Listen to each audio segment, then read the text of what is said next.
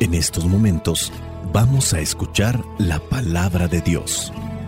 Dispón tu corazón para que el mensaje llegue hasta lo más profundo de tu ser.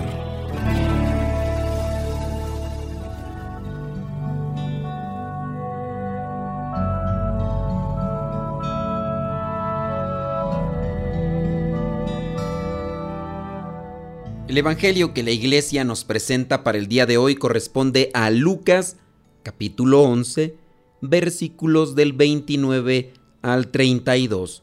Dice así, La multitud seguía juntándose alrededor de Jesús y él comenzó a decirles, La gente de este tiempo es malvada. Pide una señal milagrosa, pero no va a dársele más señal que la de Jonás. Pues así como Jonás fue una señal para la gente de Nínive, también el Hijo del Hombre será una señal para la gente de este tiempo. En el día del juicio, cuando se juzgue a la gente de este tiempo, la reina del sur se levantará y la condenará, porque ella vino de lo más lejano de la tierra para escuchar la sabiduría de Salomón, y lo que hay aquí es mayor que Salomón. También los de Nínive se levantarán en el día del juicio, cuando se juzgue a la gente de este tiempo, y la condenarán, porque los de Nínive se volvieron a Dios cuando oyeron el mensaje de Jonás, y lo que hay aquí es mayor que Jonás. Palabra de Dios. Te alabamos, Señor. Señor Jesucristo, nuestro divino Salvador Gracias te damos por tu infinito amor. Te escuchamos en la palabra, te recibimos y adoramos en la Eucaristía, te servimos en los hermanos.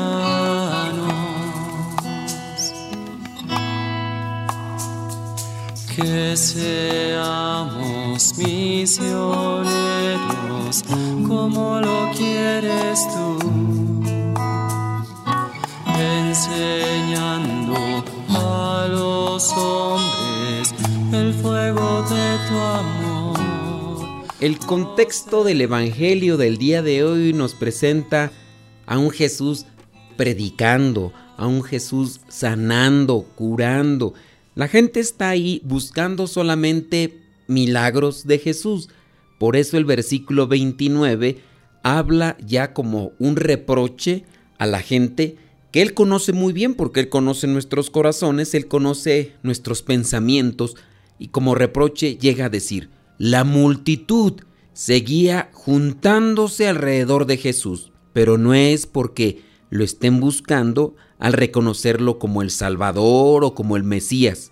La gente estaba ahí por su interés personal, como muchas de las veces nosotros somos, que quizá a lo mejor tenemos a alguien de amistad mientras me sirve, mientras me comparte de lo que tiene y yo ando buscando y yo quiero, así como a veces tenemos amistades que solamente nos buscan cuando necesitan algo de nosotros. Y así nosotros también podemos ser con otras personas y a veces no nos damos cuenta. Y Jesús le reprocha a aquellos que se estaban amontonando a un lado de él y les dijo, la gente de este tiempo es malvada, pide una señal milagrosa, pero no va a dársele más señal que la de Jonás. Pedían señales milagrosas una tras otra y a pesar de que miraban muchos milagros, en realidad no están mirando a Jesús como un salvador, lo están viendo de manera oportunista y vendrá esa señal que dice es igual que la de Jonás. Jonás, que antes de llegar a Nínive, se escapó en un barco y después los del barco lo lanzaron al mar por la tempestad que se soltó. Y se dice que un gran pez llevó en su vientre a Jonás durante tres días. Cuando Jonás llegó a Nínive, la gente no sabía que había estado en el vientre del pez durante tres días. Jonás predicó con tal fuerza que incluso lo que tenía que hacer en varios días, porque eso era lo que se iba a tardar recorriendo toda esta ciudad de Nínive, lo que iba a hacer en varios días lo hizo en uno solo. La gente de Nínive no creyó por los milagros que hizo Jonás, porque se dice que solamente anunció, ni siquiera hubo milagros, pero la gente creyó en el anuncio de la palabra que hacía este profeta. Jesucristo también refiere a esta mujer conocida como la reina del sur, esta mujer que había ido a escuchar a Salomón y por escuchar a Salomón, que tampoco hizo milagros Salomón, pero por escuchar a Salomón y creer lo que estaba diciendo, ella también tiene una conversión, una vuelta a Dios. Jesucristo está haciendo muchos milagros y la gente no cree. Jesucristo también predica mucho, pero la gente no cree. Por eso se atreve a decir que esa gente es malvada. Y aquí viene una pregunta para nosotros. ¿Qué nos hace falta para creer en Dios? Porque no basta decir, yo sí creo en Dios, creo que existe. Bueno, si crees que existe, pero ¿por qué no haces caso a su palabra? A pesar de que ya han sido muchos años en los que se ha anunciado la palabra de Dios, nos mantenemos todavía como a cierto nivel de superstición.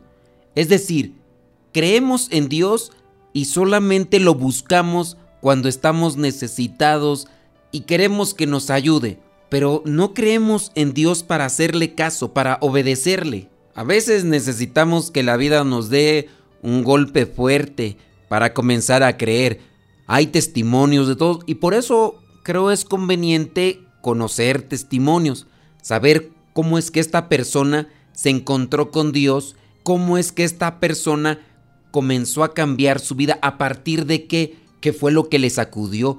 Y en base a estas experiencias, si es que nosotros todavía no nos hemos convertido, buscar también tener ese tipo de experiencia que fulano tuvo. O a lo mejor también esta otra persona, ¿sabes qué? A esta persona le ayudó esto. A lo mejor a esta persona le ayudó el ir a este retiro, o a lo mejor a esta persona le ayudó participando de este grupo, o a lo mejor a esta persona le ayudó a escuchar este tipo de audios o ver este tipo de videos y tener diferentes recursos para ayudarnos o para ayudar a aquellas personas que están a nuestro lado, porque sin duda el audio que estamos realizando lo están ya siguiendo algunas personas que se han sentido identificadas con el mensaje que trato de reflexionar y de compartir. Pero habrá otras personas que igual cuando tú se lo compartes o cuando tú les dices, mira, escucha esta reflexión, te puede servir, la otra persona está desconectada y así puede mantenerse rechazándote una y otra propuesta. Pero entre tantas cosas que puedes compartir, puede llegar una que verdaderamente le ayude para hacer ese cambio en su vida de pensamiento, porque es lo primero que cambia, ¿no? El pensamiento y después va cambiando también el modo de vida. Yo podría hablar en primera persona. A mí, ¿qué me ayudó a cambiar mi vida?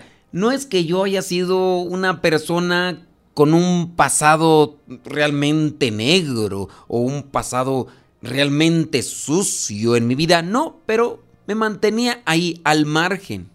Yo no iba a la iglesia, nadie me obligaba a ir a la iglesia, también nadie me invitaba. Y a mí me sirvió escuchar un programa de radio. Por eso es que yo creo y por eso es que yo hago también programas de radio.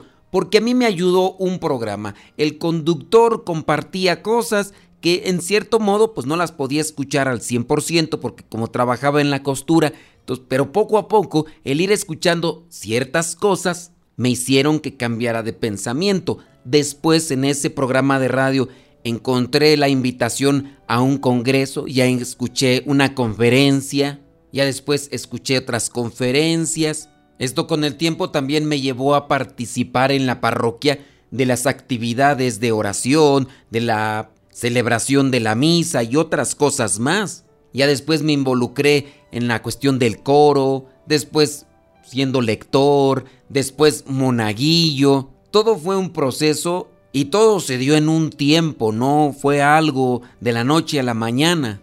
Y todo esto transcurrió a tal punto de que llegó el momento en el que dije, bueno, yo me encuentro trabajando, he dejado de hacer cierto tipo de cosas que hacía antes, creo yo que no soy tan malo, me hace falta purificarme, actualmente igual, no es que sea una blanca palomita, tengo mis defectos, mis arranques y demás, pero estamos en ese proceso de conversión. Y bueno, ya también viene el compromiso, quiero anunciar la palabra. Y ya por ahí, en algún momento hice una grabación de audio en cassette en aquellos tiempos, después hice otro, después al grupo de la iglesia donde me invitaron, también compartía reflexiones. Digamos que todos estos elementos a mí me sirvieron para ir haciendo un cambio en mi vida, hasta llegar al punto de decir, dejo lo que es el sueño americano que yo tenía muy presente en mi cabeza para buscar lo que me pida Dios siendo misionero laico. Y fue el proceso hasta llegar a ser misionero religioso, misionero consagrado y ahora ya estar sirviendo como ministro. Pero todo es un, un proceso. ¿Qué necesitamos entonces nosotros para encontrar la conversión o mantenernos en ese camino de conversión? Porque no quiere decir que ya llegó a la conversión y ya es santo, ¿no? Hay que llegar a la conversión para después a la transformación, que sin duda esta transformación nos lleva durante toda la vida.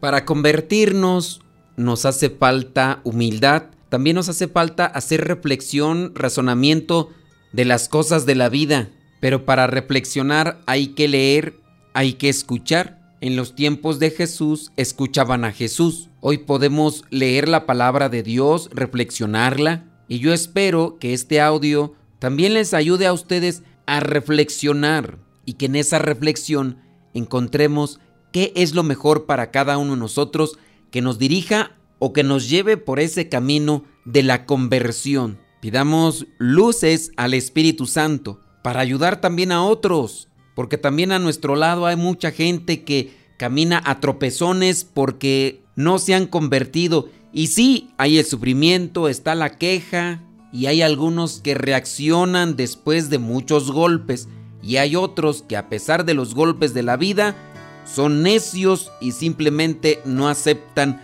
lo que Dios les está diciendo. Cuánto me amas Jesús, qué infinito tu amor, moriste para salvarme. Cuánto me amas Jesús, es tan bello tu amor,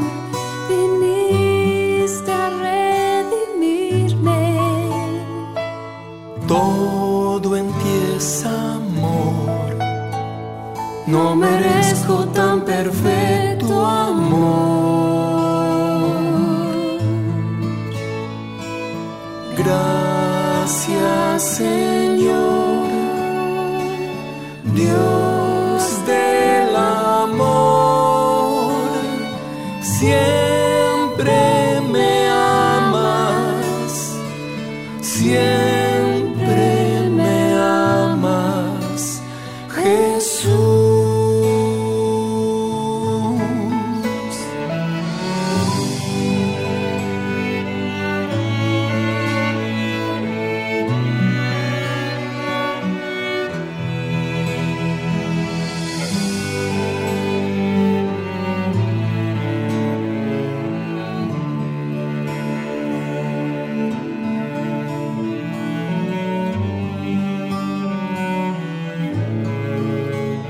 Cuánto me amas Jesús, que infinito tu amor, moriste para salvarme.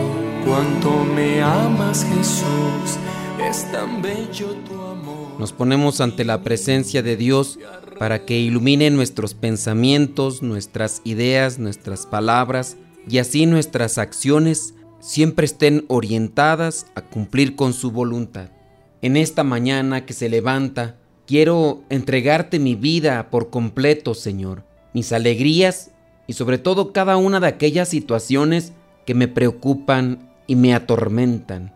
Por favor, toma mis angustias, encárgate de ellas, porque yo solo no puedo, porque mis fuerzas no bastan. Señor amado, necesito de ti, apoyándome en estos momentos y dándome fortaleza para no rendirme ante la adversidad. Mándame la presencia de tu Espíritu Santo, sobre mí y sobre mi familia, y sobre todo aquel que lo necesita. Hay muchas personas que están sufriendo de soledad, de tristeza, de estrés, de desesperación. Infunde tu gracia en nosotros y haz que el fuego de tu amor queme todas aquellas cosas que me atormentan y que no me dejan obtener tu paz.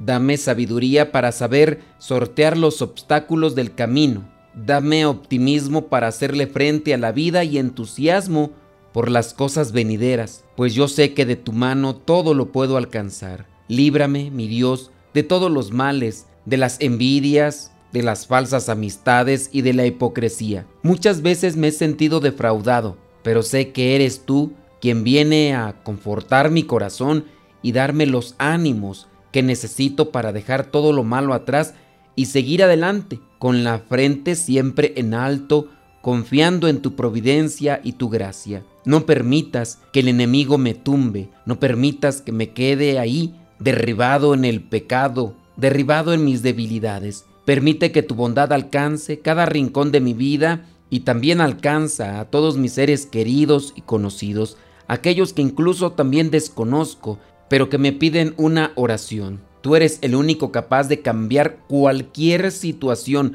cualquier infortunio, cualquier circunstancia. Tú eres capaz de cambiar esa circunstancia mala en una enorme bendición. Por eso nos ponemos ante tu presencia para que nos ilumines, nos bendigas y nos fortalezcas. Toma mi vida en este día y haz lo que sea tu voluntad.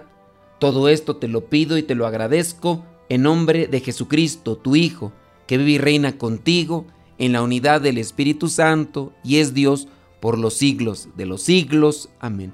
Espíritu Santo, fuente de luz, ilumínanos. Espíritu Santo, fuente de luz, llénanos de tu amor.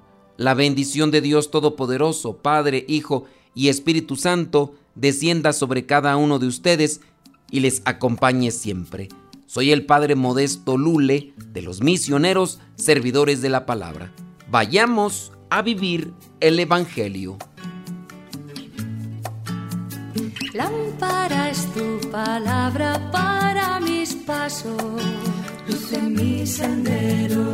Lámpara es tu palabra para mis pasos, luz en mi sendero palabra es la luz.